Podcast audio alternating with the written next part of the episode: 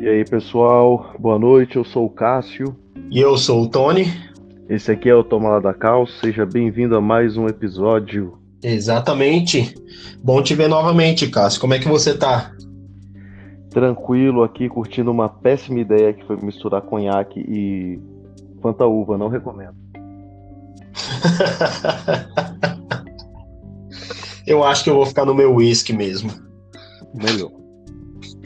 Então, hoje então é, começaremos né, a nossa série, finalmente a nossa série sobre as, sobre as runas, com a primeira runa do, de todos os sistemas, é, chamada Ferru, no sistema antigo, no Futark antigo, Feor no sistema anglo-saxão, no Futark anglo-saxão, Fé no sistema Futark jovem e Fá no Futark armênio.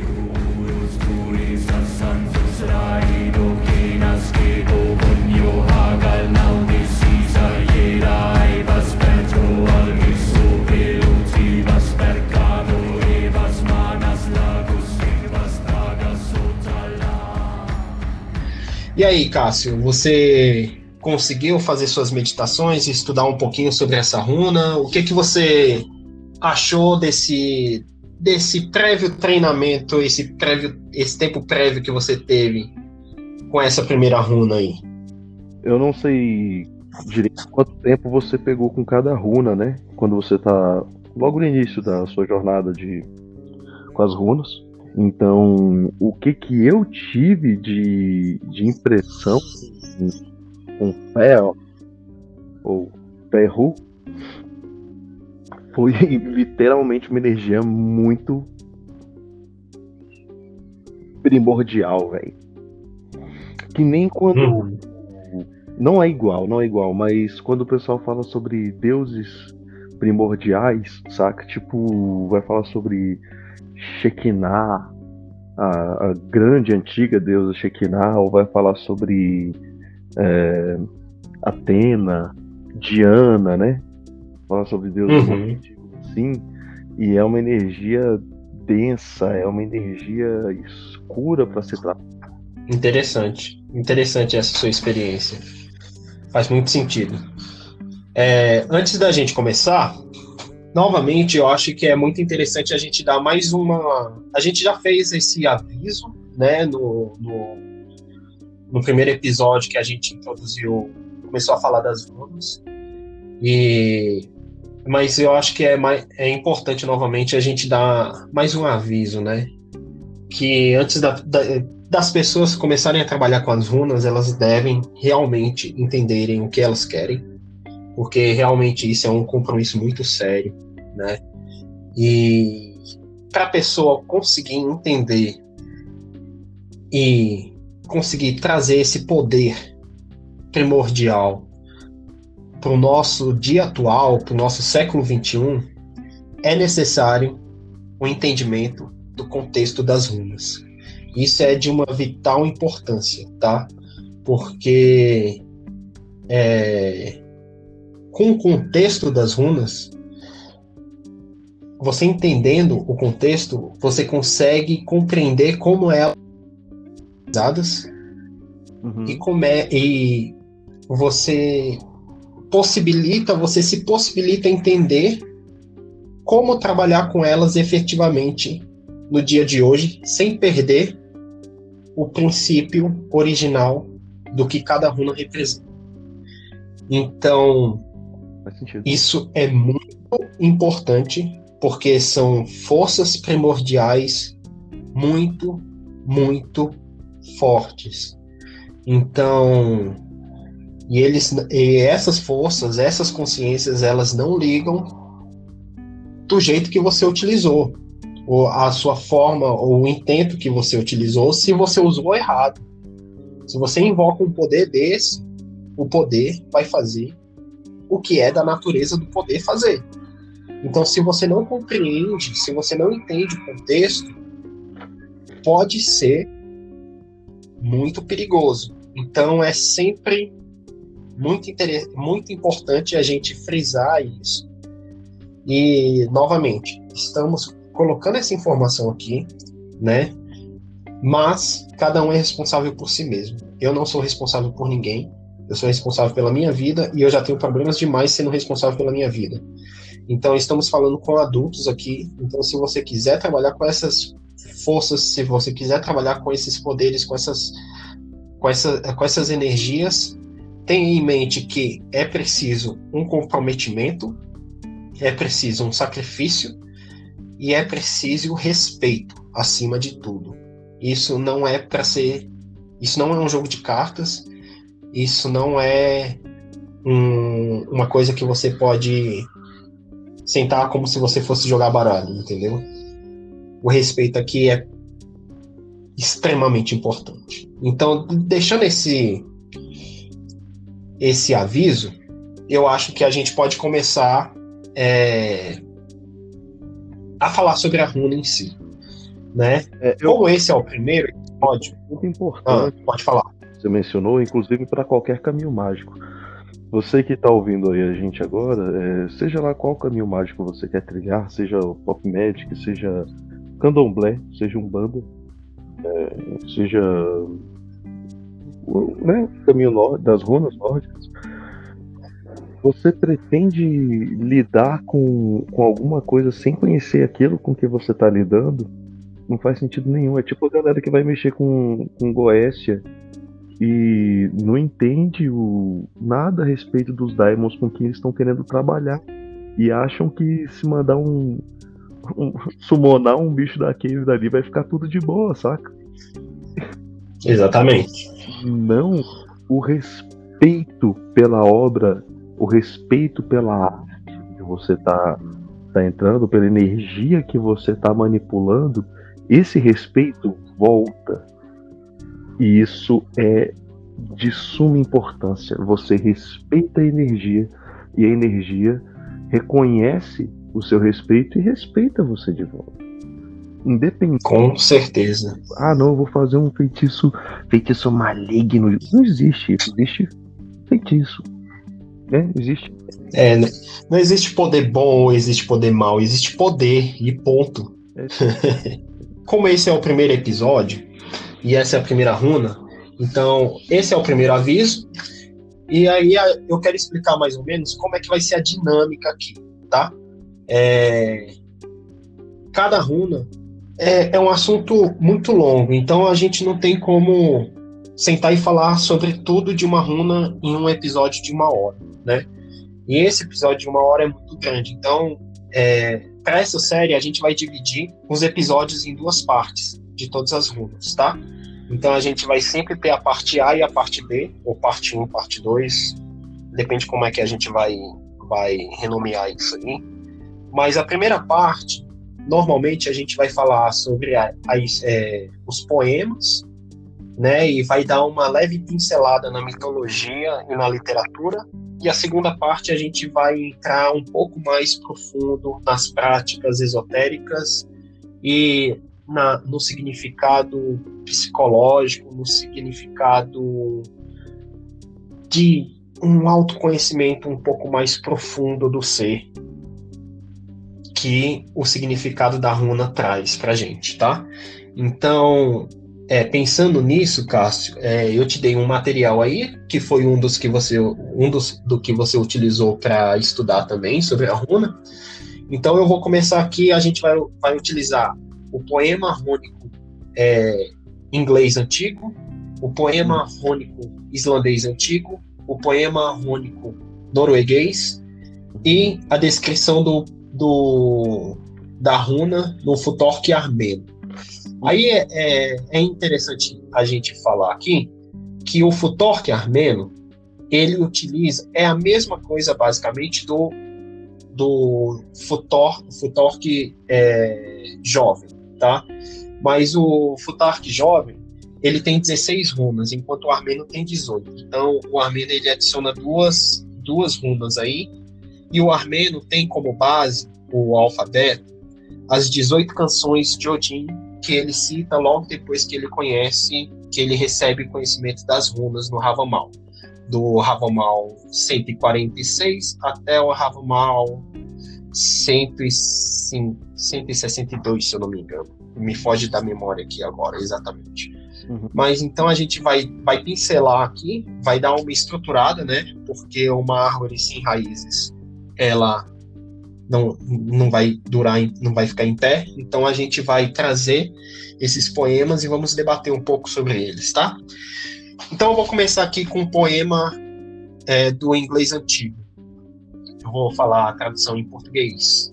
Fel, é, a riqueza, é um conforto a todos os homens, ainda que cada homem deve aplicá-la livremente, se deseja ganhar a honra na vista do traidor, que pode ser, é, pode ser traduzido como Senhor, né? É, você quer dar uma lida então no, no poema islandês aí, Cássio? Sim, vamos lá. Fé, a riqueza é a fonte da discórdia entre parentes, o fogo do mar e o caminho da serpente. Ótimo. Pode ler o poema rúnico norueguês também. Fé, a riqueza, é a fonte da discórdia entre parentes. O lobo vive na floresta. Então, aqui no Futark armeno, a gente tem Fá, que a palavra da raiz Fá é simbolizada como a palavra primordial da runa e é o fundamento conceitual de surgir, de ser e transformação para os no novos surgimentos da transitoriedade de toda a existência e, portanto, da estabilidade do ego em constante transformação.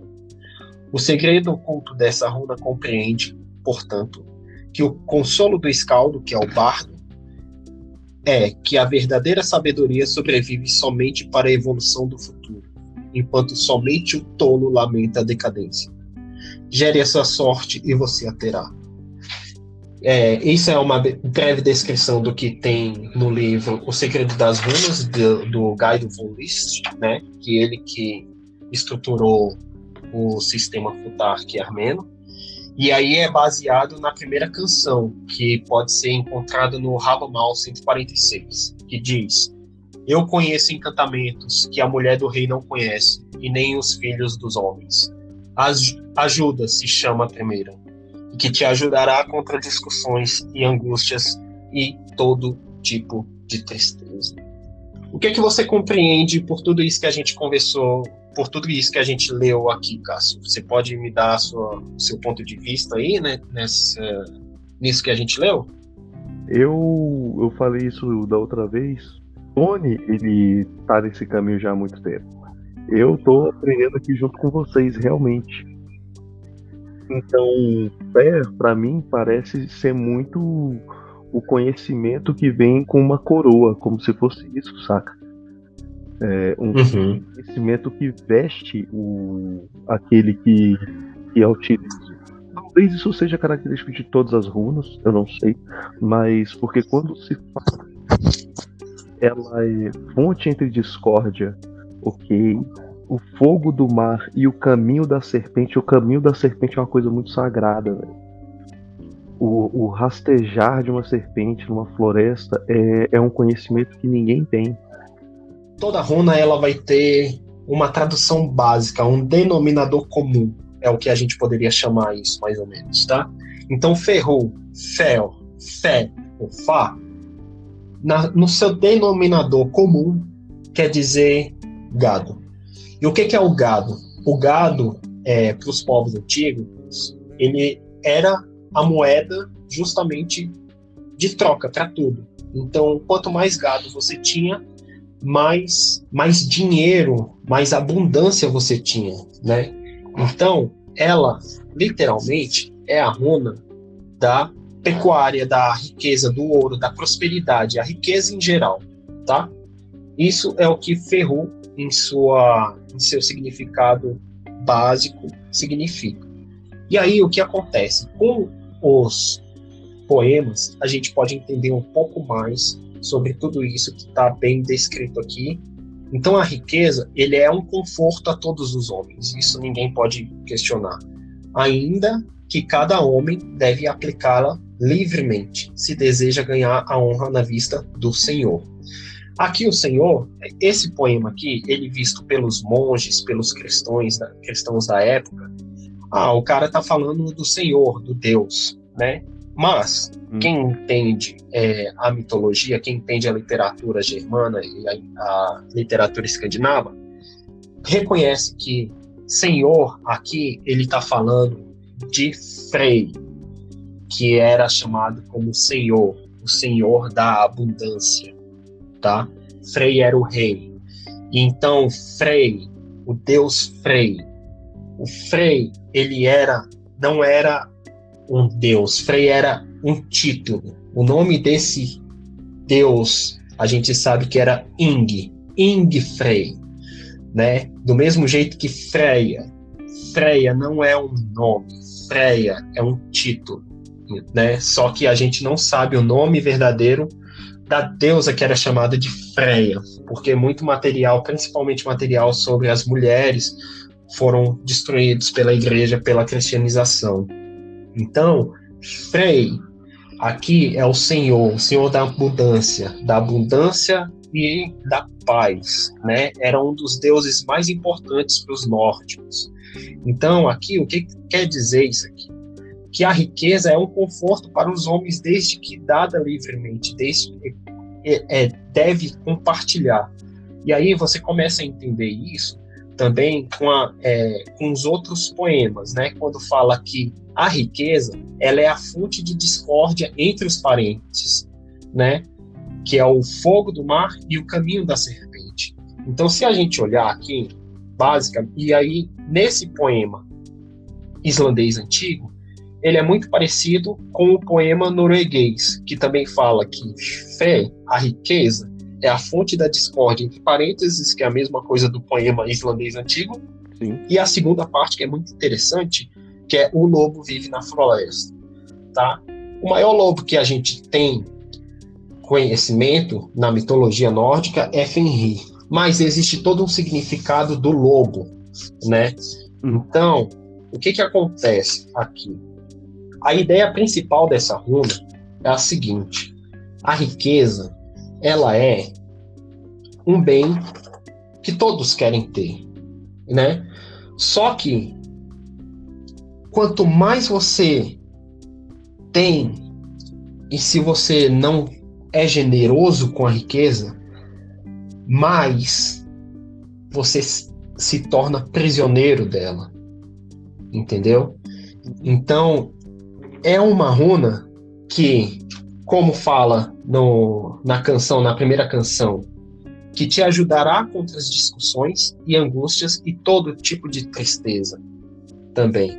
Desde que você saiba como lidar com essa runa, desde que você saiba como lidar com essa energia.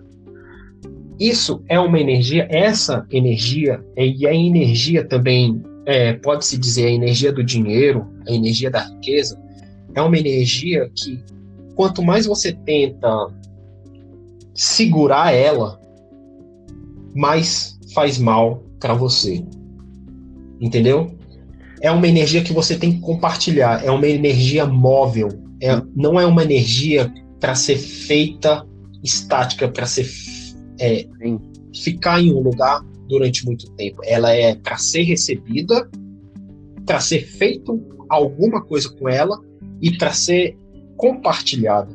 E aí você tem um ciclo dessa energia de uma forma que beneficia, a pessoa que recebeu e a pessoa que compartilhou, e a pessoa que recebeu novamente e a pessoa que compartilhou.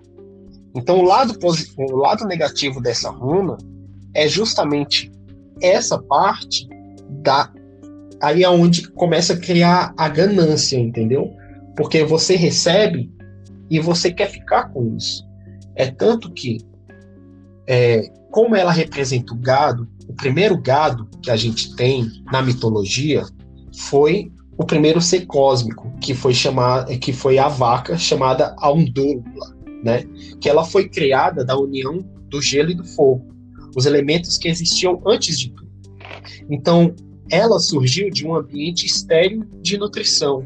Então, a Andubla se tornou a própria personificação da nutrição e portadora da vida, através das suas ações que deu origem ao gigante Ymir, que era a criatura ancestral dos deuses e humanos e de todas as criaturas vivas. Né? Na mitologia diz que Odin, Vili e Vê, é, eles, eles mataram é, Ymir e de Ymir eles fizeram tudo que existe, todas as raças do cósmico nórdico. Né?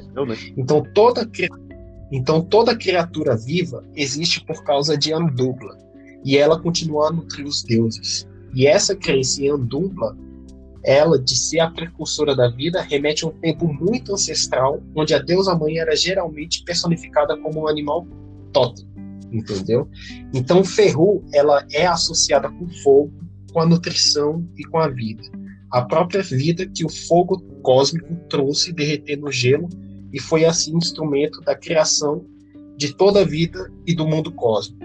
Você mencionou Frey, né? É. Isso ele tem alguma ligação especial com essa runa ou isso não existe? Porque eu lembro que você chegou a mencionar que as runas não são dos deuses, né? Não tem a runa do fulano, a runa do Beltrano. As runas elas são energias, né? Então, mas são energias manipuladas, manipuláveis, né?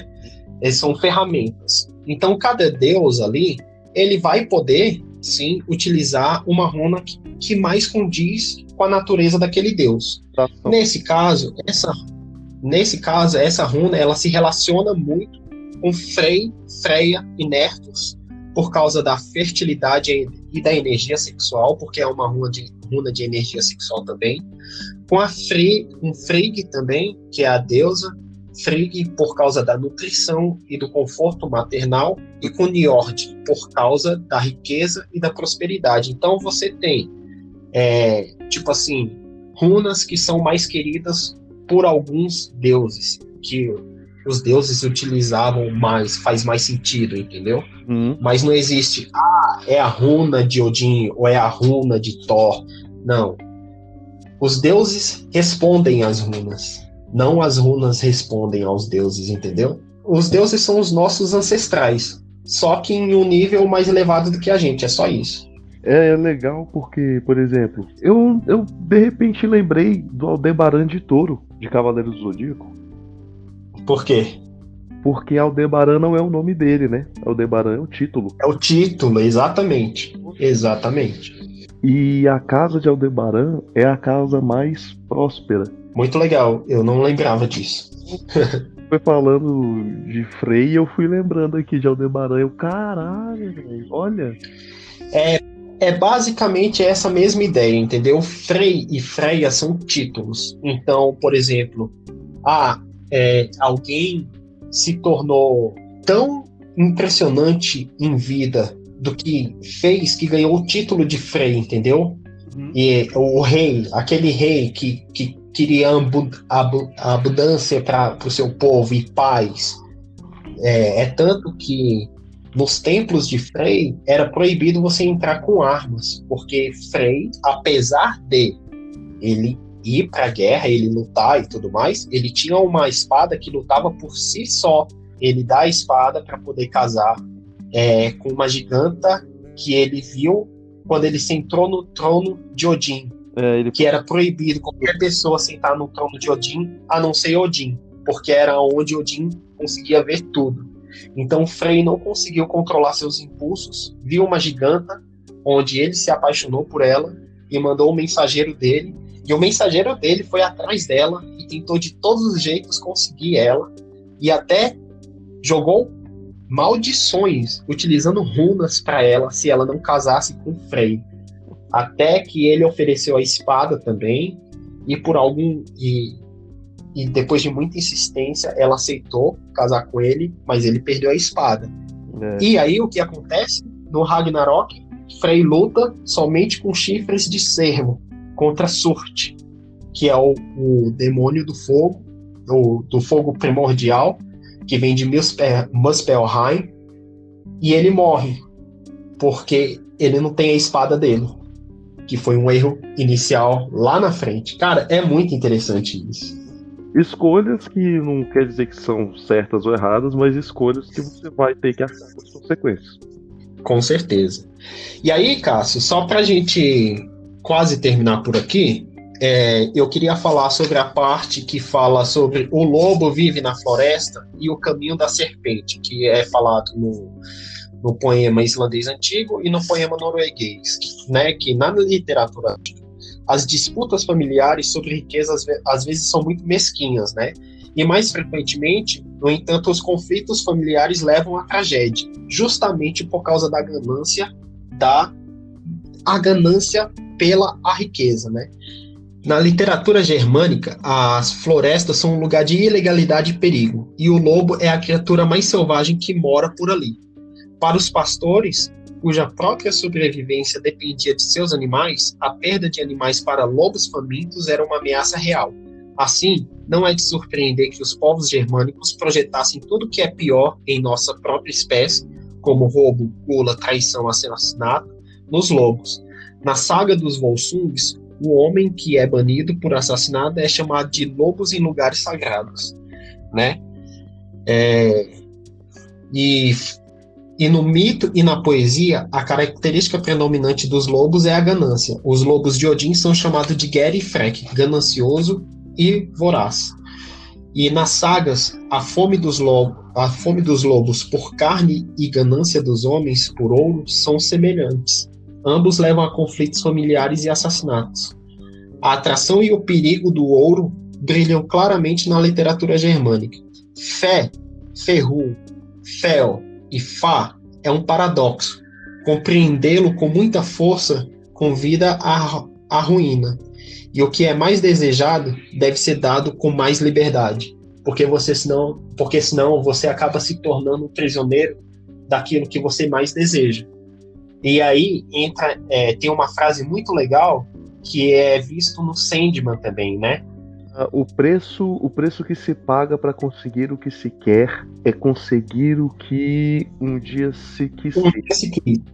Então é importante aqui explicar que essa runa ela é uma ajuda, é a riqueza, é prosperidade, mas ao mesmo tempo ela precisa estar sempre em movimento. Se você tentar segurar ela, isso vai fazer mal para você, porque aí entra a, é, a ganância, entra o, o querer mais, e é tanto que essa nessa história, na mitologia, Fafnir, que é o exemplo mais famoso, que é o do dragão, que Sigurd mata, que tem até no Cavaleiro dos Zodíacos também, que o nome dele é Siegfried em alemão, uhum. né? Ele mata o dragão.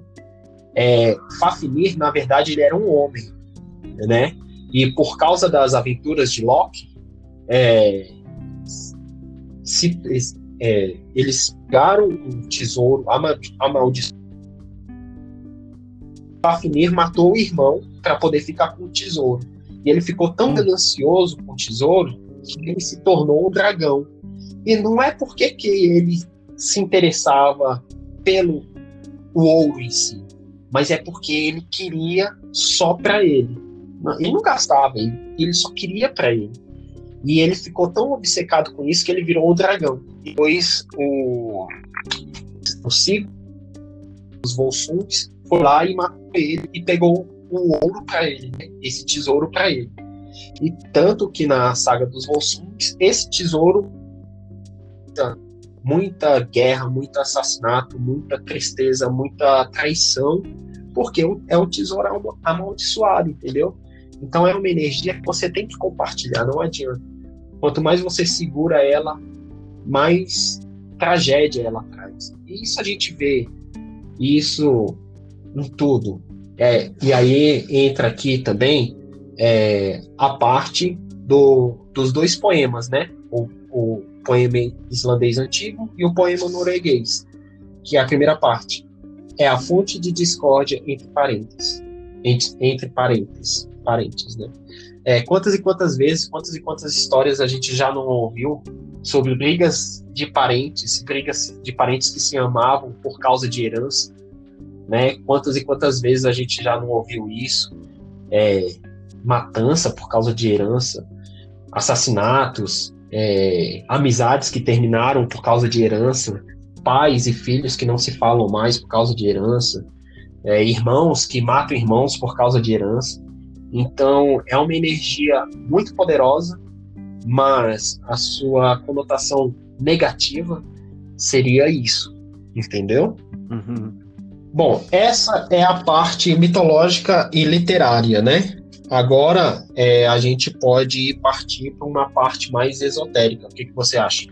A gente volta no segundo bloco, então, para tratar da parte esotérica de Ferru. Ok? É isso, galera. Muito obrigado aí por acompanhar a gente nesse primeiro bloco e espero que tenham gostado e a gente se vê no segundo bloco. Até mais!